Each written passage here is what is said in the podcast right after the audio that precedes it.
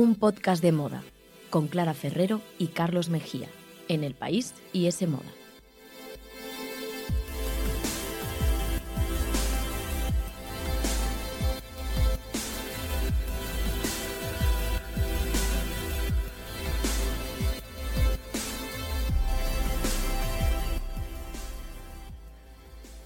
Hola, ¿qué tal? Bienvenidos a un podcast de moda. El podcast que escuchas mientras haces cosas importantes o no, tú sabrás, aquí te queremos igual. Nos podéis escuchar, ya lo sabéis, en iTunes, Google Podcast, la web de ese moda y los podcasts del país. Y debéis seguirnos, comentarnos, preguntarnos y dar muchos me gusta, por favor, cuantos más mejor, en Instagram, arroba un podcast de moda y en Twitter también, arroba un podcast de moda.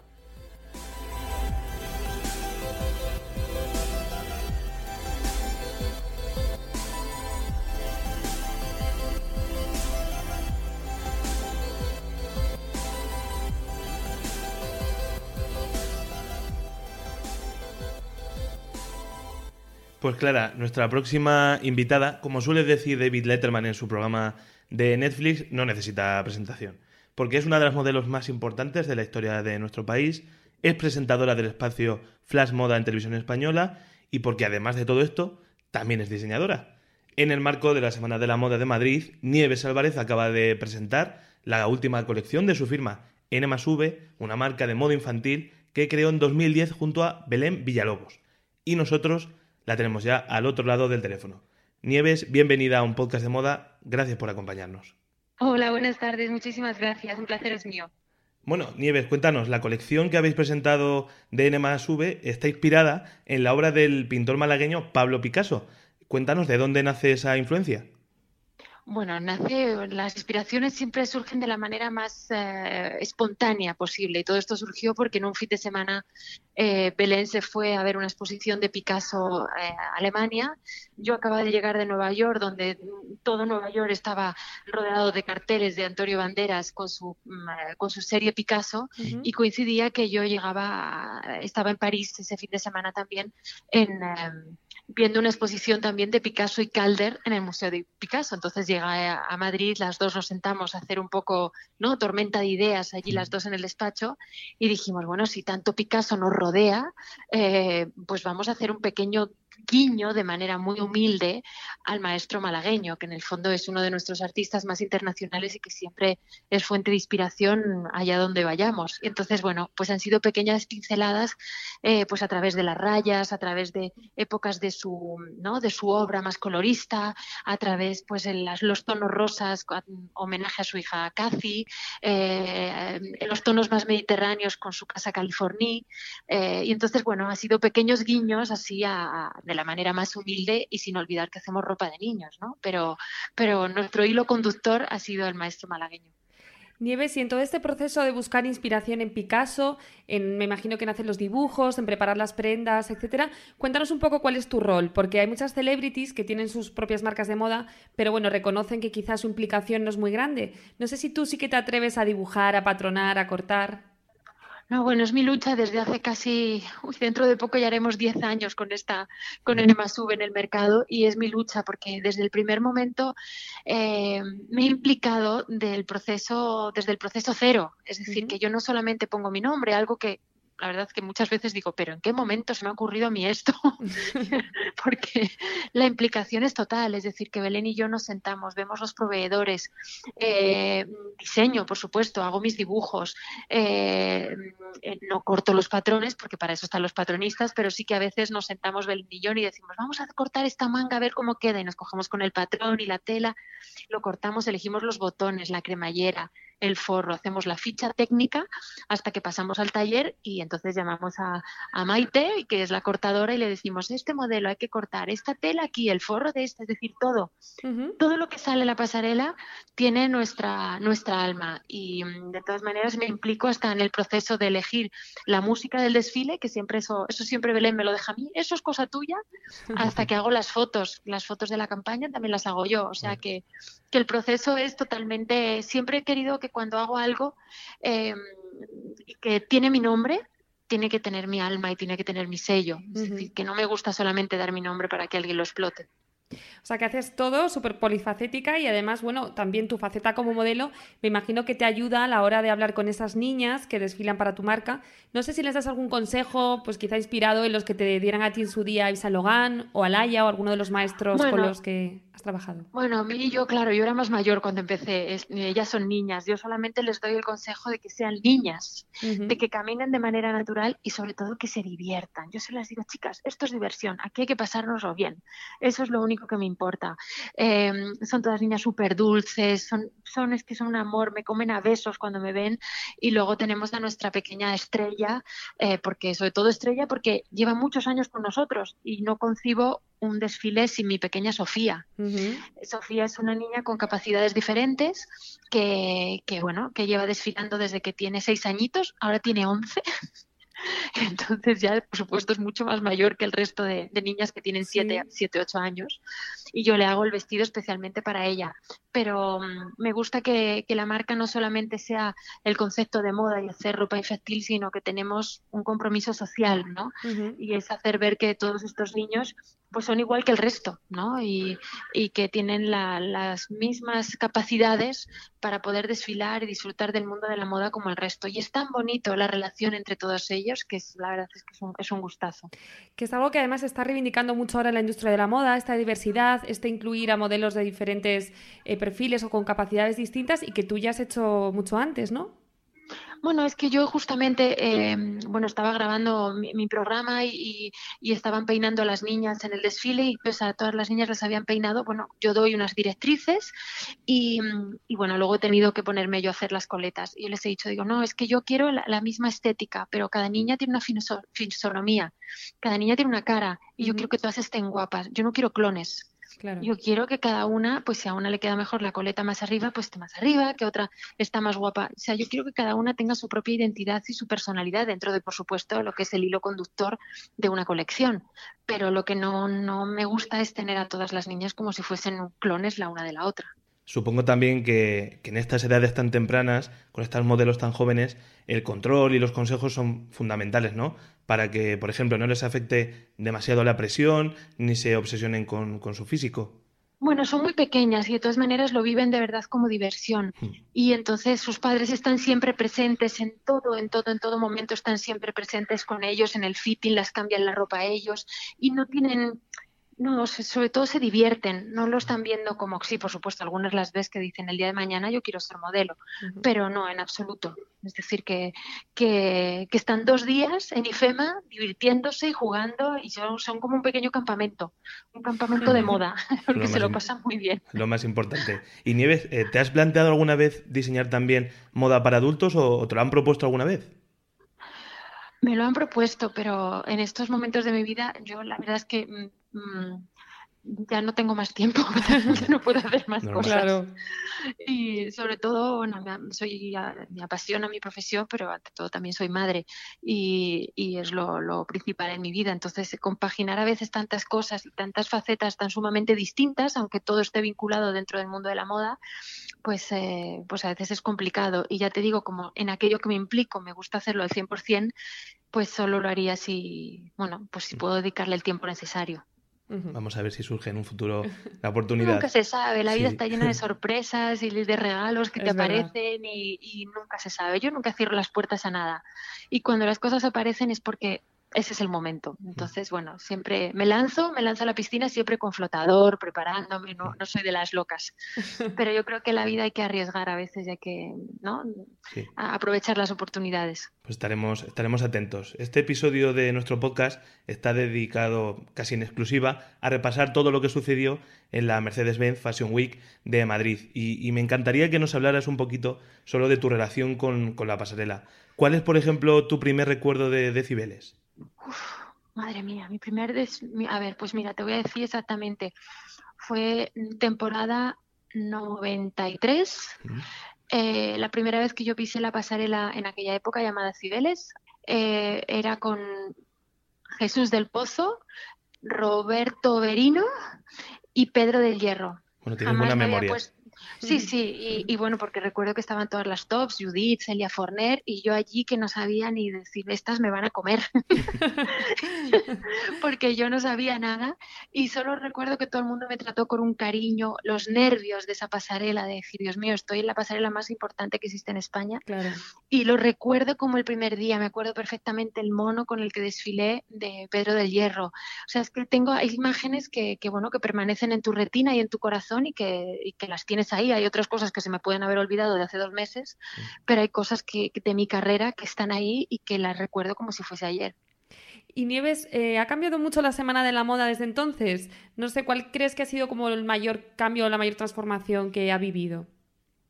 Uf, muchísimo, es decir, que, que, todo, eh, desde, por supuesto, nuevos diseñadores, eh, em, también lo que es el mundo de las influencers, todo ha cambiado. Es decir, que la manera también de comunicar, es decir, antes no veías a las modelos en el backstage con los teléfonos y hoy en día es que es, son una prolongación. En el backstage y están todos con el teléfono, todos transmitiendo, todos comunicando. Es una nueva manera de comunicar y de, y de dar a conocer también la parte de, dentro de, una profesión, pero sí ha cambiado todo muchísimo. Es decir, que la relación entre las modelos, la relación de modelos con fotógrafos, eh, todo, todo, todo, la prensa, todo en absoluto. O sea, no, no en el fondo es lo mismo porque todos presentamos las colecciones y todo el mundo va allí a ver el mismo desfile, pero, pero sí que hay cosas que han ido cambiando y evolucionando como, no, como en el resto de ciudades europeas.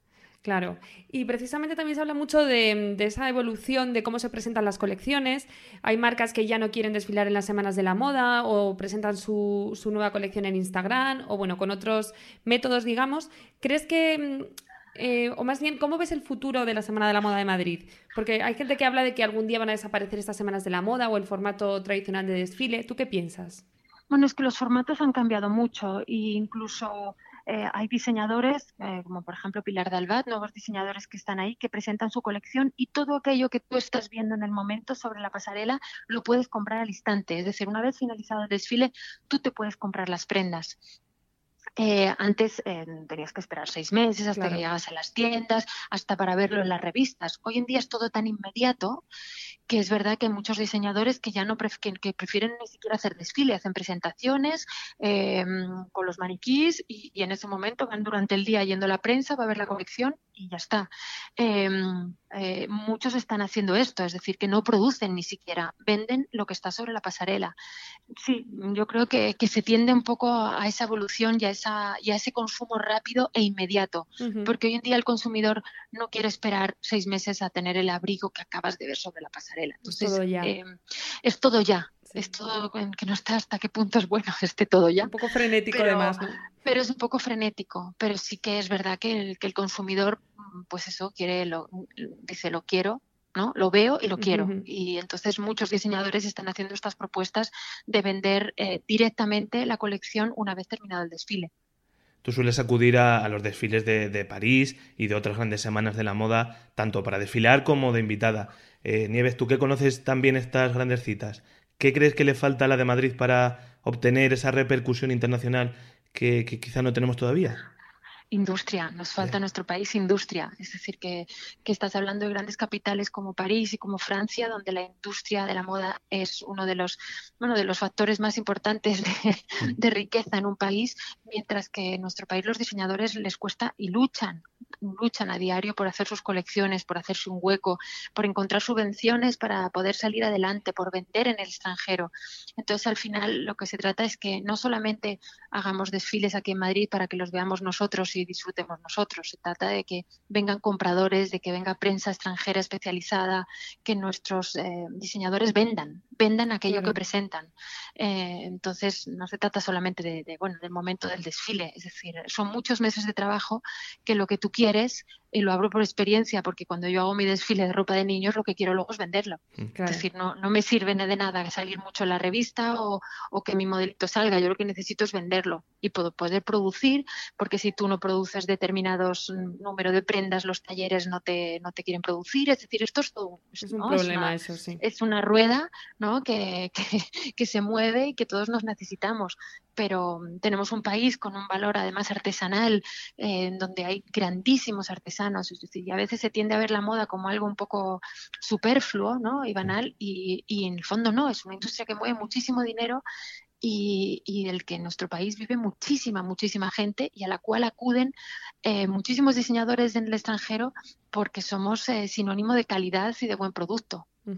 ¿Y crees, por ejemplo, que el apoyo que recibís diseñadores como tú y empresarios como tú por parte de, del gobierno y de las instituciones gubernamentales se corresponde con todos estos méritos que, que acabas de, de, enumerar?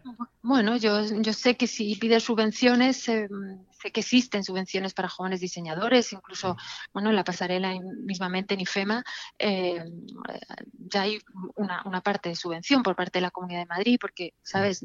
un diseñador solo poder hacerte tu desfile es complicadísimo, sí. es decir, es carísimo, es decir, que, que, poderte alquilar un espacio, las luces, las sillas, es decir, que, que hay, gente, hay cosas que a lo mejor la gente no sabe, pero un desfile no es solamente eh, pues eso, voy a hacer un desfile aquí, es decir, cuesta muchísimo alquilar los sitios. En la Comunidad de Madrid te ofrece IFEMA como plataforma para poder, eh, eh, poder presentar tus colecciones, con lo cual, eh, pues sí, tienen, tienen esos apoyos que yo creo que son muy importantes.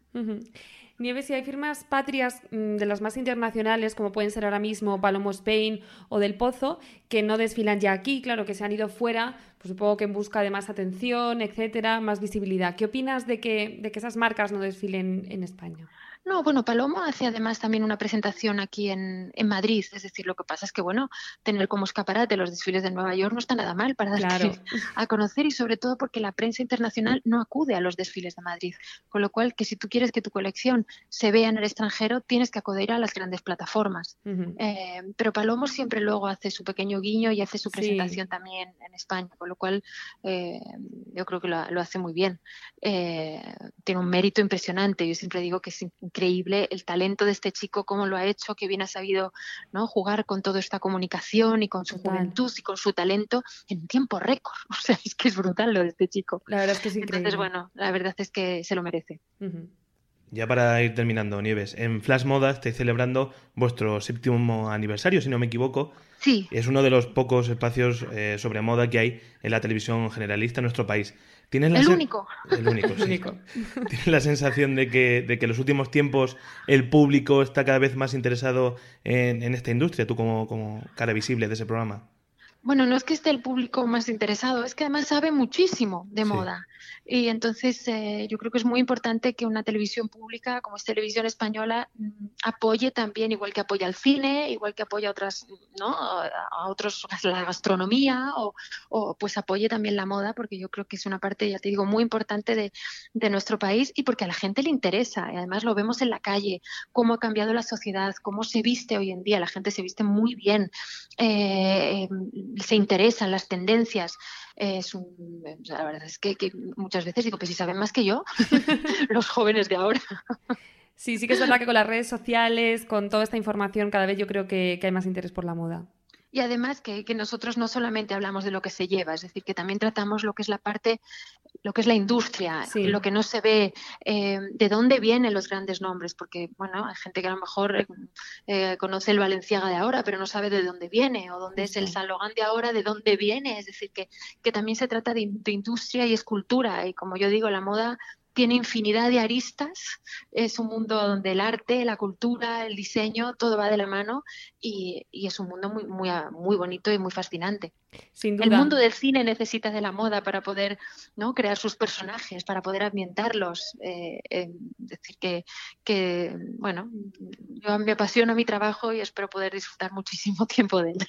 Pues estamos seguros de que así va a ser. Eh, Nieves, nos quedamos con esa reflexión sobre la moda que has hecho y nada, muchísimas gracias de verdad por estar con nosotros. Nada, que tengas mucha, mucha suerte con tu colección de Nemasube y nada, que sigas celebrando también muchos aniversarios más en Flash Moda. gracias, un placer y ya sabéis, cuando me queráis aquí me tenéis. Pues esta es tu casa. Gracias, Nieves. Un placer. Un abrazo.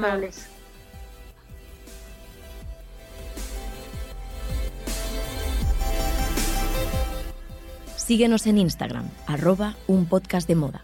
Escúchanos en los podcasts del país, iTunes, Google Podcast y en la web de S Moda. pues muchas gracias de nuevo a Nieves Álvarez por atendernos unos minutos a este podcast y por contarnos todo, no solo sobre su carrera como modelo muy renombrada, sino también con su faceta de diseñadora. Que es curioso porque normalmente las celebrities, que era lo que le preguntamos un poco a ella, Sí. suelen tener su marca de ropa, pero reconoce muchas veces que no tiene una Hmm. implicación total, pero ya nos, nos ha contado que sí.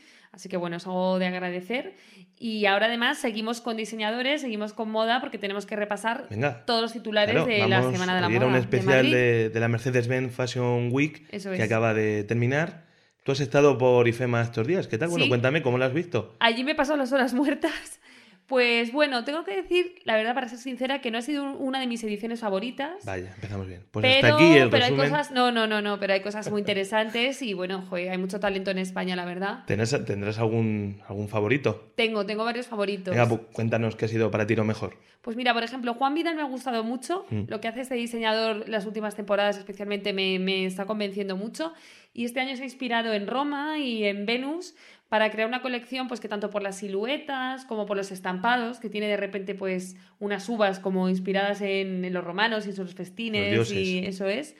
Y me ha parecido bastante distinto y reseñable y es uno de mis favoritos. Ana Locking. ¿qué Ana? Locking, eh, pues Bueno, mira, también me ha gustado mucho. Una La- favorita tuya de siempre. Sí, este año también.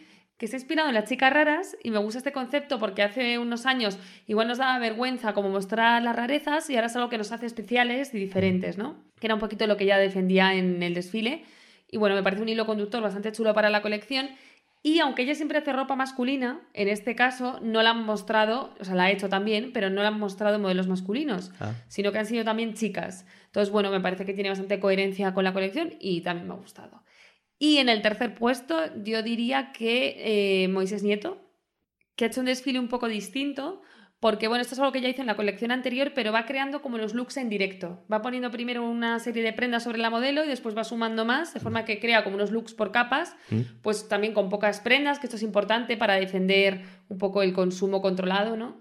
Y que además hizo también una declaración eh, de intenciones defendiendo lo que es Madrid Central, Sí. con unas camisetas y unos vestidos en los que podía leerse Yo sí quiero Madrid Central. Pues mira, de momento un juez le ha escuchado. Sí. Así que A ver, si, tenido a ver si se mantiene esta zona de bajas emisiones, ¿no? ¿Y tú, Carlos, tienes algún diseñador Pues mira, favorito? yo pensaba que ibas a incluir a otra sospechosa habitual en los rankings, que es Teresa Helbig. Así que como tú no lo has hecho, pues la incluyo yo. Me conoces muy bien, me conoces muy bien, porque Teresa Helbig es verdad que me suele gustar mucho. También me ha gustado esta colección porque visualmente es muy bonita y también a nivel técnico pues tiene unos detalles increíbles y una artesanía increíble, pero no la coloco en mi ranking porque se repite un poco el concepto creativo respecto a la, bueno, respecto a todas sus colecciones porque siempre son muy en la misma línea, pero en concreto con la anterior a mí había vestidos que me recordaban como demasiado, entonces bueno, Pero yo como no me acuerdo de lo anterior, pues compro.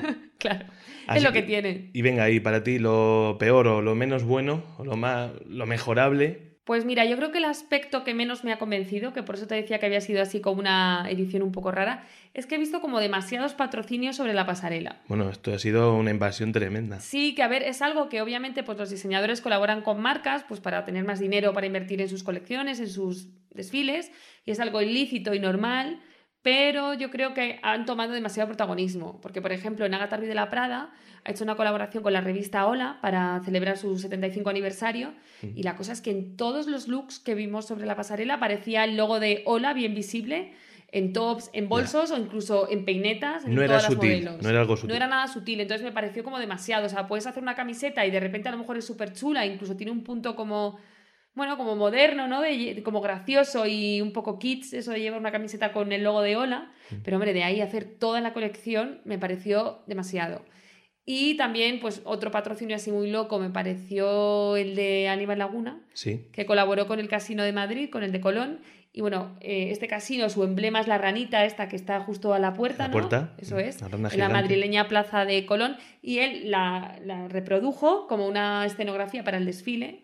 Y bueno, la nota de prensa contaba como que esa había sido su inspiración. Y hombre, claramente es porque es una colaboración, es una inspiración. Yo Entonces, creo que esto no es una idea, bueno, es que muchas marcas lo necesitan para poder sobrevivir, está Sí. claro, pero también se puede hacer algo más, dis- más discreto, como por ejemplo Anna Locking, que colaboró con Just Eat, sí. esta empresa de comida a domicilio, y creó como unos logos de, de la marca, pero vintage, en blanco y negro, estampados en solo un vestido, Sí, vestido plivisado. Vestido y creo que también que- algo- un detalle, una gabardina o algo así, pero y, sí. pero que eran casi imperceptibles. Total, parecía un estampado del vestido. Tenían hasta cierto punto, ¿no? Sí, sí, No tenían era su tan punto. evidente. Claro, claro. Entonces yo creo que hay que tirar más por aquí. Entonces, bueno, yo creo que estas exaltaciones del patrocinio, Mm. pues hombre, es que al final, más que nada, eclipsan la colección. O sea, al final ya no ves más allá de un logo, de un concepto o algo así. Y, hombre, yo creo que es un poco, da un poquito de pena, no sé. Yo cuando que- veo estas cosas me acuerdo del nadador David Meca, que llevaba hasta tatuadas. Pues sí, estamos David un poco en ese punto. Entonces, bueno, yo creo que eso es un, un aspecto que se puede mejorar. Pues con lo mejor y lo peor repasado, tenemos también que comentar antes de despedirnos que esta ha sido la última edición de Charo Izquierdo como directora de la pasarela. Sí, hace unos días anunció que abandonaba el cargo y le tomará el relevo la que hasta ahora era la jefa de prensa de IFEMA, que se llama Nuria de Miguel. Y bueno, además este año ha sido como muy movido en cuanto a las directoras de, de Cibeles, de la antigua Cibeles, porque Cuca Solano, que fue la fundadora de, esta, de esta pasarela, falleció hace unos meses. Falleció, de hecho, creo que fue el pasado mes de marzo. Y, de, y eh, bueno, en esta edición se le ha rendido un homenaje. ¿no? Ya fui la directora Entonces, durante muchas décadas. Sí, ¿no? durante tres décadas, de 30, 30 años. años, sí, sí, sí, una barbaridad. Luego le tomó el relevo Charo Izquierdo y ahora también ha anunciado que se va. Entonces, bueno, a ver si también con la nueva directora que entrará ya en la próxima edición, pues a ver si vienen nuevos cambio. aires y quizá, bueno, pues no sé, nueva nuevas ideas, ¿no? Siempre también está bien renovar. Bueno, y tenemos algún titular, porque luego, Clara, la gente me para por la calle y me pregunta, oye, ¿qué es tendencia? Eh, ¿Qué es lo último? Pues no sé si como has sido eh, espectadora de privilegio de Sí. esta edición, has detectado alguna tendencia con tu radar. Bueno, ¿sabes qué pasa? Que no es tan fácil detectar tendencias como, por ejemplo, las semanas de la moda de París, ¿no? Que de repente igual ves 20 marcas que hacen pantalones de campana y dices, pues se van a llevar los pantalones de campana. Vale. Aquí cada diseñador tiene un poco un universo creativo y suele ser fiel a él, a su ADN, a sus patrones, a sus cosas. Vale. Entonces, así como detectar tendencias globales es más complicado, pero sí que he notado una preocupación por el cambio climático y por la moda sostenible en muchas marcas. Que bueno, esto es algo que cada vez preocupa más en el universo de la moda en general y en la sociedad en general. Lo importante, sí. Y es lógico que las marcas se hagan eco. Entonces, por ejemplo, Ailanto ha hecho una colección que hablaba un poco sobre el estado de los fondos marinos y ha utilizado conchas tanto en los estampados como incrustadas, etcétera, y también tejidos como el cupro, que son reciclados. Eh, Juanjo Oliva también ha utilizado este tipo de tejidos y, y nos contaba en el backstage que bueno que la colección era bastante corta y con prendas que se pueden utilizar en invierno y en verano y tanto hombre como mujer, pues también con esa idea de no comprar demasiado, de no lanzarnos a un consumo incontrolado y de con poquitas prendas, ¿no? Poder sobrevivir y poder utilizarlas en muchas ocasiones. Y luego, por ejemplo, pues María Escoté. Sí, que hizo una también- colaboración también con Wallapop, ahora Eso ya es. que hablábamos. Entonces ha presentado una colección todo con prendas de segunda mano para darles como una segunda vida. Que bueno, es eso, es una colaboración, pero también va un poco por ahí los tiros. Y bueno, hablábamos hace un minuto de Moisés Nieto, ¿no? Con esa reivindicación de Madrid Central, de esa zona centro de Madrid, sin emisiones eh, tan exageradas como en el centro, como en el resto de la ciudad. Y bueno, pues en general yo creo que la sostenibilidad es un debate eh, o un tema, mejor dicho, que ha sido presente en bastantes colecciones. Pues ahí está, todo el resumen de la Semana de la Moda de Madrid, de la mano de Clara sí. Ferrero, la gran experta de un podcast de moda, Sí. nuestra enviada especial. Enviada especial No sí te que he sido, quejarás, que, que no te quejarás horas. de las dietas que te hemos dado en la empresa para que...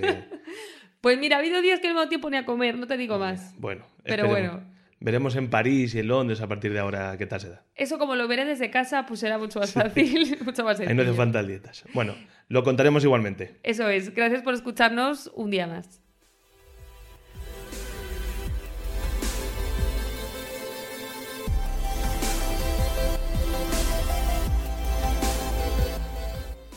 Ese Moda, el tercer sábado de cada mes gratis con el país.